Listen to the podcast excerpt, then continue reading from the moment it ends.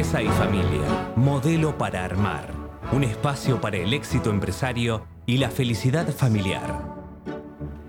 Bueno, segundo bloque, Leonardo, y por favor, ¿cuáles son los modos para comunicarse con empresa y familia? Bueno, cada vez tenemos más maneras de comunicarnos. En primer lugar, nuestra página web www.empresaifamiliaradio.com, nuestro WhatsApp más 54911 6666 7519. En Spotify pueden buscar nuestros programas anteriores en Empresa y Familia Modelo para Armar. Son podcasts de Spotify. Y tanto en Facebook como en Instagram en, arroba Empresa y Familia Radio. Es decir, no hay excusas. No hay excusas. Hay 10 modos para llegar a nosotros. bueno, y tenemos en el piso eh, a un invitado eh, muy particular, y le agradecemos muchísimo que esté acá, Eduardo Pres. Tendríamos más o menos, eh, Leonardo, que usar medio programa para dar el currículum solamente de Eduardo.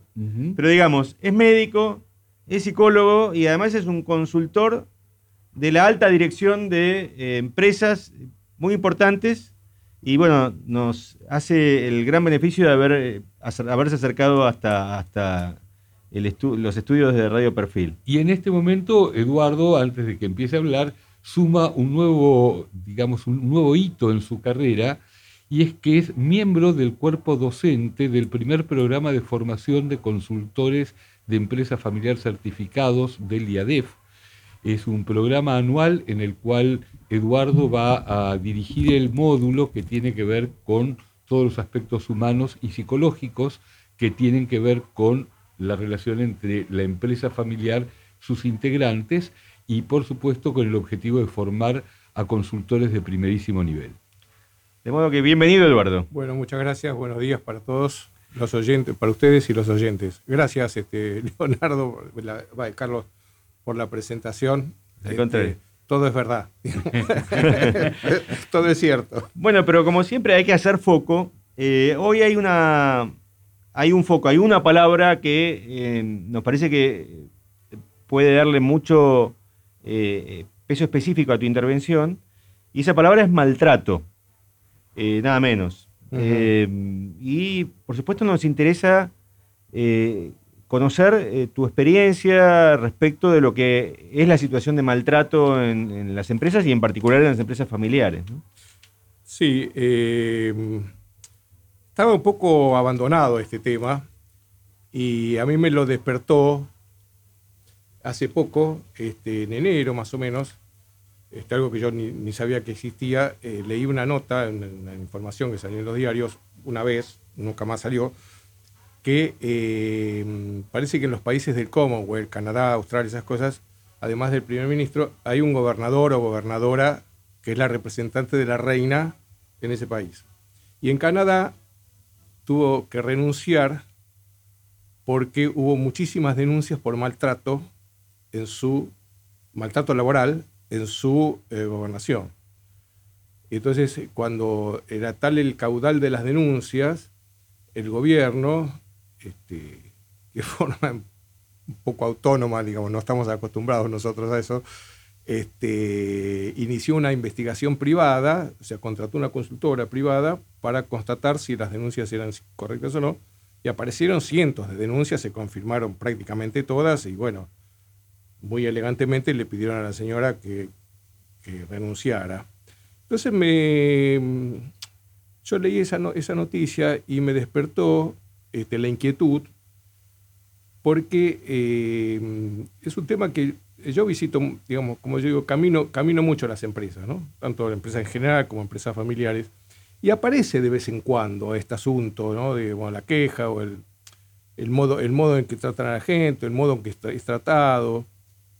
Y en general, yo hace mucho que no leo nada, que no, no, no, aparece este tema, no, en el radar no está. ¿no? Se habla mucho de mana, de estas cosas. Y yo, ahora, eh, cuando uno lee este, notas o artículos de encuestas que se hacen de por qué la gente quiere cambiar de trabajo, indefectiblemente en el primer lugar es porque tiene una mala relación con el jefe. la famosa frase de la gente no, no, se va de un trabajo, se va de un jefe. Eh, tal cual, tal cual. Incluso, este, y esto está demostrado también, este, la gente elige cuando puede elegir, obviamente, claro. para trabajar lugares, eh, el- elige buenos climas. No, no, No solamente lo económico. no, no, no. Lo económico, te digo hasta, eh, bueno, eh, yo no soy un investigador, pero lo- los estudios, es, digamos, ni- no está en el primer lugar, tampoco está en el segundo. A veces el tercero, digamos. ¿no? Porque interviene primero el clima de trabajo, después la posibilidad de hacer carrera, ¿no? De progresar, digamos, y que, que en el trabajo le, le, agreguen valor a su carrera y él a su vez pueda agregar valor a la empresa. Pero lamentablemente el maltrato está instalado en las empresas. En mayor o en menor medida, eh, puede darse de una forma evidente, ¿no? como cualquiera se da cuenta, pero también, y quizás es lo, lo más importante, son las formas sutiles del maltrato, Claro. que van horadando de a poquito, como la gota que, que golpea la piedra, van horadando los climas. Claro. Eh, Es decir, eh, a veces identificar el maltrato no es un grito o no es una. Tal cual. No es un insulto, Claro. eh, no es pegar, digamos. El maltrato puede adquirir diferentes versiones. Ahora, ahora vamos a hablar un poquito de esto. Y otra cosa que me parece importante es que atraviesa todas las jerarquías. Mm. Acá no hay. Este, eh, el maltrato puede venir de cualquier lado, puede venir de un compañero, del superior, digamos. Puede maltratar el cadete como puede maltratar el dueño de la empresa. Digamos. Cualquiera puede ser, a su vez, víctima y victimario de, este, del maltrato. Esta situación que estamos viviendo ahora de pandemia, que ha modificado las condiciones de trabajo, el home office, el trabajo en casa, el trabajo a distancia, eh, cuando la gente tiene que hacer trabajo presencial, los turnos, eh, todo eso a veces no permite visibilizar estas cuestiones del maltrato, pero siguen existiendo con otras características. Mm, recién hablábamos de, que no son e- evidentes, ca- cada vez son menos evidentes, pero, digamos, este, hay algunas formas que, van adquiriendo nombres propios, ¿no? como el bullying, eh, la gente que es tomada de punto. Eh, cuando, eh, por ejemplo, eh, hay personas a las cuales se les, o- se les da tareas o otorga tareas que es para gente menos capacitada de lo que esa gente está. Ujú. Es una descalificación. Y todas las descalificaciones son maltrato. Lo veamos como lo veamos, ¿no? Entonces, eso va este, como corrompiendo el vínculo. Claro. ¿no? Entonces la gente se queja y son profesionales, formados, y me dan tareas que las puede hacer cualquier administrativo. Entonces eso desalienta. Este, claro, no hay insulto, no hay nada. Y cuando vos decís, che, me siento maltratado, no, yo este, De ninguna manera, yo, yo no, jamás insulto a nadie. Claro, jamás Claro. insulto, eh, hablo bien. Sí, bueno, pero vos no le das tareas. Y Y, vos- sí, bueno, pero Vos eh, eh, en la preparación de esta entrevista me decías que hay como gran- tres grandes verbos, que es eh, tolerar, Ah, de- claro. de- denunciar y prevenir. sí, sí, te acordás de eso. sí. Y sí, y digo, obviamente tolerar y denunciar, digamos, no son, digamos, la- las vías más, este, más indicadas como para solucionarlo, pero prevenir es como... Mira, eh, digamos, y como yo, yo suelo decir, eh, van cambiando las circunstancias, van cambiando las situaciones, las preguntas son las mismas. ¿Qué hacemos frente a esto? ujú, La mayoría de la gente lo que hace es tolerar. Y entonces, este, un poco, no no sé si puedo mencionar que yo escuché un último tramo de, de la entrevista que hicieron Sí, sí, por supuesto. recién, ¿no? Este, La entrevista a, a Cintia... sí, sí, sí. que, eh, ¿cómo era el, Cintia Mani. el título del libro? Este, Eh, si lo hubiera previsto. si lo hubiera previsto, ¿no? Digamos, no es exactamente esa pregunta, pero ¿cómo no me di cuenta antes, no? Sería. ¿no? Y entonces uno este, empieza, eh, como no, no puede creer que esté pasando, ¿no? Entonces se empieza a preguntar, ¿será así? ¿Será así? Lo empieza a negar, digamos. Empieza a dudar de sí mismo, Claro. ¿no? Que uno, si me permite, uso un término psicológico que, que suele suceder con la psicopatía, ¿no? Este, que eh, te hacen una cosa que te molesta, no sé si, perdón, jode, Sí, sí, bueno, sí. este, y vos empezás a dudar, ¿seré yo, estaré susceptible, estaré en un mal día? Este, y entonces bueno, me la banco. Y la cosa sigue. Y entonces, este, esto es, te digo, es muy frecuente hasta que, digamos, incluso eh, un problema que también es bastante común. ¿Sabes quién, quiénes detectan esto? Los médicos de las empresas. Ajá. Porque la gente consulta por cosas, síntomas físicos. Mirá. Este, y que, eh, gastritis, que dolores de cabeza, migrañas, este, contracturas. Y entonces los médicos empiezan a indagar un poquito, un poquito, no, no hay nada, no hay nada, no hay nada, y lo que surge es, bueno, este, me tratan mal. ¿No? Claro. Hay que tener mucho cuidado con esto, y yo siempre digo, bueno, guarda, porque también, por otro lado, y vos, Leonardo, como abogado lo debes saber mejor que yo, también hay un abuso de la denuncia. ¿no? Digamos.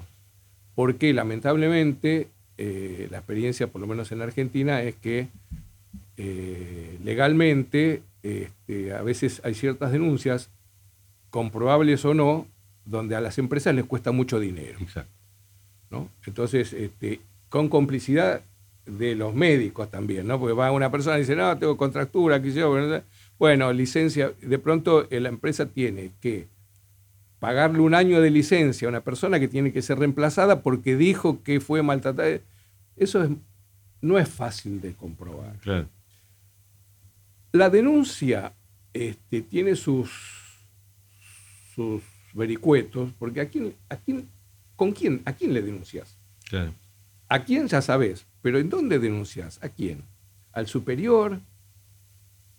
Este, Al sindicato. al sindicato.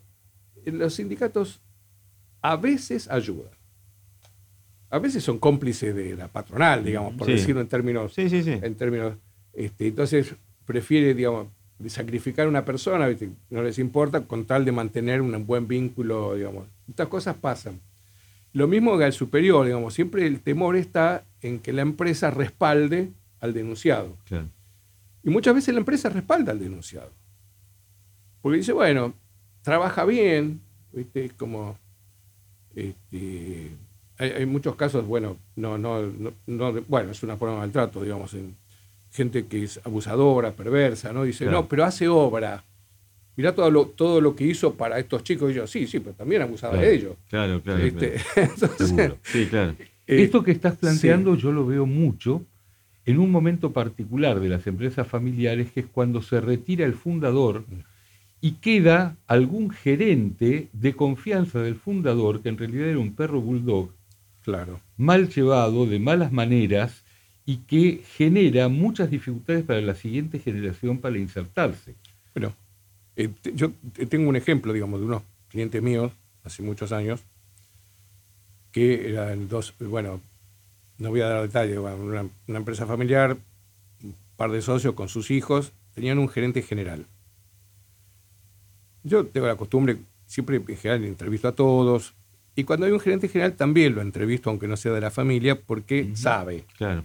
Conoce la minucia. Y tenían uno, a mí no me cerraba, digamos, no, no, no, no, no me gustaba. Yo, yo no soy quien, digamos, yo ni, ni subo ni bajo el pulgar a nadie, y mucho menos me voy a meter con el laburo de otro, digamos, ¿no? Pero había algo que no me cerraba, no me gustaba.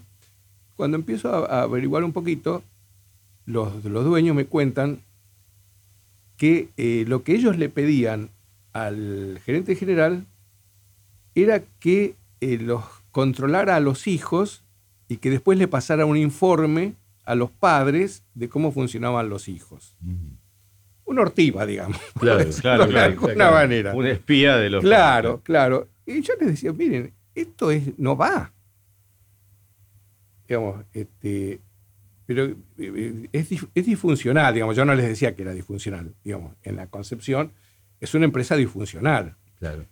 Y entonces eh, eh, pasa esto, Leonardo, digamos, este, ¿cuál, era la, qué- qué- ¿cuál era la función de este gerente general? Los entrevist se, se reunían con los hijos y no sé cuánto, y los hijos se daban cuenta de que el tipo estaba en otra, Claro. Que era otra cosa. ¿no? Entonces, Claro. ahí había todo un coso también como de esconder, digamos. El gerente general no se enteraba de lo que estaba pasando porque los hijos no le contaban y le daba una versión la versión que se le daba la gana al tipo. Yo eh, lo- charlé a veces, él me decía cosas de los hijos, yo también había visto a los hijos, y era un tipo que no estaba preparado para trazar un perfil más o menos Claro. objetivo de los hijos. Decía cualquier verdura. Y generaba muchos problemas. En las empresas familiares este, también existe maltrato. Este, quizás un poco menos que en otras empresas no familiares, porque eh, dentro de todas las dificultades que tienen las empresas familiares y todo lo que los consultores señalamos como problemas, tienen muchas virtudes. Una de ellas es justamente que es familia. Y ese sentimiento de familia se transmite a la gente. Entonces, la gente, no, estamos, habla- estamos hablando de una empresa familiar, una pyme, digamos, ¿no? Una empresa, que Walmart también es una empresa Claro. Y no hay ese clima de familia, digamos. Claro. Estamos hablando de las empresas familiares más, más comunes, ¿no es cierto? Claro. Entonces uno charla, yo he tenido ocasión de charlar con distintos empleados de distintos niveles y vos percibís esa cosa, Leonardo, no sé si vos estás en contacto, hay, hay una, una sensación como somos una familia. Y se nota eso. Eh, yo, por ejemplo, en todo este periodo de la pandemia, eh, mis clientes, eh, te diría casi el 100%, no echaron a nadie. Los tipos, bueno, que, que bajaron el 25% acordado con, la, con el sindicato, que usaron el, el ATP, no sé qué sé qué yo, pero los tipos religiosamente, sin, sin facturar, este, Pagaban los sueldos. pagaban los sueldos. Y esto es porque son familia. Sí, hay valores instaurados Hay valores, en exactamente. función de los cuales hay una conciencia de que la familia está mirando, la propia familia está mirando. Sí, eh, además que hay también familias, eh, hay padres e hijos que son empleados del Ujú. encargado que empezó con el Claro. padre hace 40 años atrás, eh, también tiene trabajando a su hijo ahí. Entonces hay, una, una vez este, una chica, este, una hija de una segunda, segunda generación me decía, y el encargado de planta me dice, me tenía a mí en brazos cuando yo era bebé. Claro. Eso, eso eh, no lo encontrás en una empresa que no es familiar. Obvio, claro. Y paradójicamente, el- los temas de maltrato se ven más dentro de la familia que fuera de la familia en una empresa familiar. Es decir, el maltrato es entre integrantes de la familia. Sí, maltrato. Maltrato del cotidiano, ¿no? Digamos, Mm. esas cosas, digamos, donde hay, eh, muchas veces hay, hay un hijo, un hijo que es permanentemente descalificado, ¿no? Entonces son esos, esa- en esas reuniones, dicen, sí, ya sé, siempre la culpa es mía. Y me acuerdo uno, un muchacho que decía, eh, estábamos sentados de tal forma en la, en la oficina, yo, sí, ya sé cuál es mi salida. Y señalaba, tenía enfrente la puerta y dice, mi salida es esa, la puerta, la puerta de salida, ¿no? Entonces, este, o eh, un caso más reciente, me dice, el, el caso de, y eh, de chiquito siempre es el que nos trajo más problemas, Mm. ¿no? Y entonces, y esa etiqueta después es. eh, es una etiqueta. Entonces, cuando los padres me dicen, ya ahora tiene, poner 30 años, me dice, no, pero siempre fue muy desconfiado. Y bueno, escúchame, fue cri- criado en una cosa de desconfianza. ¿Viste? Que, que no- no, como dicen algunos, ¿viste? La, la manzana no cae muy lejos del árbol. Seguro. ¿viste? Y no, son, no, no, es, hijo de ustedes, no es hijo de un repollo. Y, Y vos, eh, perdón, Carlos, no quiero dejar pasar, pues lo veo a, a Leonardo con el reloj. Este, quizás lo más el mensaje más importante que yo quiero transmitir es que se puede prevenir esto. Hay herramientas para tratar. Y hay que empezar a tratar al dueño. Digamos, yo eh, siempre sostengo que eh, la mayor responsabilidad de lo que pasa en una empresa está en la cabeza que dirige de lo bueno y de lo malo. Y de lo malo se tienen que ocupar, porque además son ejemplos. Si, si, si eh, las autoridades, no digo, digo el dueño como gerente general, como el padre de una familia, como los dueños, digamos, no se hacen cargo del asunto, ¿qué les queda a los otros? ¿Y cómo es el trabajo con un dueño, con un fundador en relación a esto? Mira, eh, por ahí puede sonar medio sonso lo que yo voy a decir, ¿no? Pero es como promover que es mejor llevarse mejor que llevarse peor. Uno tiene que ir, eh, digamos, porque yo creo también que el trabajo de un consultor es en cierta manera como el trabajo de un educador. Uno tiene que educar a la gente en las buenas maneras. Parece sonso esto, y parece muy no, no, es, es ingenuo. profundísimo. En realidad es profundísimo, dicho con palabras simples. Sí, ta- tal cual. Eh, digamos, a mí me resulta mucho más fácil decirlo sentado acá que después ir y hacerlo. Pero no hay otra manera. Esto es imprescindible, ¿no? Y la prevención es educar en las buenas maneras. No es, no es mucho más complicado que eso. Pero hay que empezar, hacemos, por ahí uno hace talleres, va conversando, ¿no? Entonces uno dice, "Che, ¿para qué vas a decir eso? Yo utilizo a veces una forma- ¿Le agrega valor a la conversación? Digamos, Sí. ¿ganas algo con esto? Y perdón, y también eh, la intervención de recursos humanos, si es que en una empresa familiar está más o menos desarrollado, para prevenir las situaciones de maltrato no evidente que mencionabas antes, ¿no? Sí, lo que pasa es que yo, digamos, este, soy muy respetuoso y soy amigo de muchos este, consultores de recursos humanos, eh, sin, sin molestar a nadie, eh, no los preparan, Mm, no tienen una preparación para detectar estas cosas y saber qué hacer con esto. mm, ¿no? El otro día me decía un, un- el hijo de un dueño de una empresa familiar, este, porque eh, por ahí no se vislumbra el perjuicio para la empresa de que esto pase. Cuando hay maltrato, la empresa es una empresa que funciona mal. claro. Cuando eso desaparece es una empresa mejor.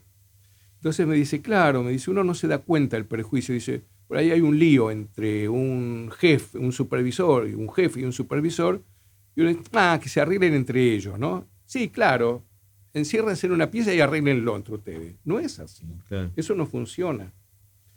Y eh, muchas veces eh, la gente de recursos humanos, este, lamentablemente, eh, está cumpliendo funciones más como si fueran las viejas oficinas de personal. Administrativas, digamos. Sí, digamos, eh, no siempre, ¿no? Digamos, Sí. Pero es más habitual, además por, las, por la demanda, primero. No tienen, no tienen cantidad de gente y son muchas las tareas que van delegando en, la- en las áreas de recursos humanos. No dan abasto y tampoco tienen una formación humanística, tampoco tienen la obligación de tenerla, pero el- si uno pone humano en, en- en la función, algo, algo de humanístico tenés que darle. Claro. ¿no? Pero, digamos, eh, debiera ser un recurso. No lo es en forma completa, pero sí debiera serlo.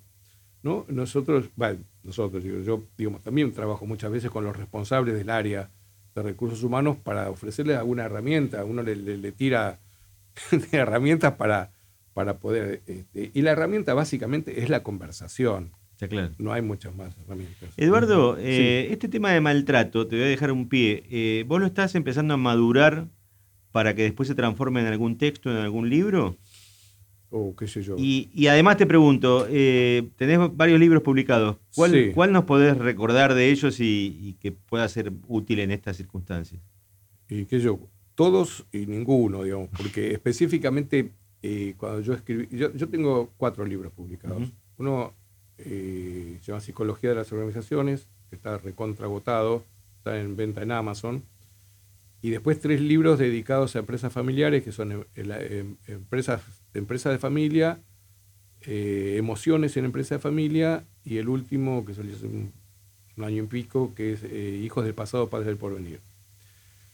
La editorial Granica tiene un, un quinto libro mío que este, sería por el primer libro, Psicología de las Organizaciones, se publicó en el 2005, yo lo habré empezado a escribir en el 2002, pasaron muchos años y aprendí mucho más, Claro. digamos. Entonces, no sería una segunda parte, digamos, de serio, pero es, es como una, una continuidad. Bueno, eso está. Me dijeron, no, el libro es nuestro, es nuestro, es nuestro, es nuestro, es nuestro, pero eh, con la pandemia, que no se venden, que la industria editorial, que bueno, está ahí. Eh, en todos los libros, eh, prácticamente, eh, ninguno es un refritaje del otro. Claro.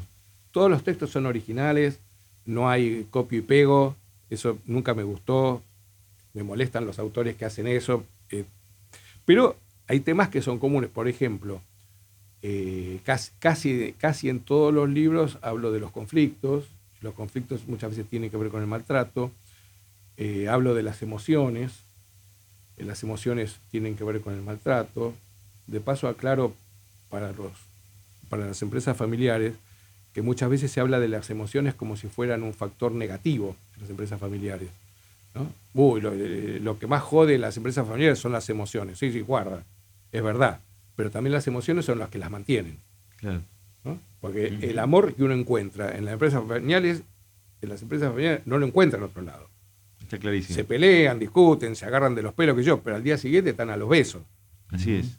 ¿no? Este, y bueno, en, digamos, no sé, eh, está, eh, respondiendo específicamente si, si voy a escribir algo sobre esto, este, cuando terminé este último libro, digamos, este, me dije, bueno, ya no escribo más nada.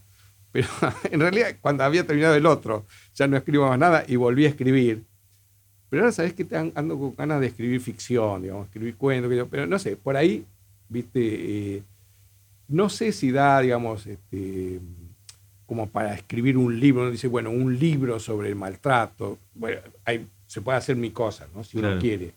Pero a mí tampoco me gusta entrar en detalle. A la gente no le sirve, ¿viste? Esa minucia que, que- que entra y, bueno, entonces le dice así, entonces cuando se sienta con una persona le dice así.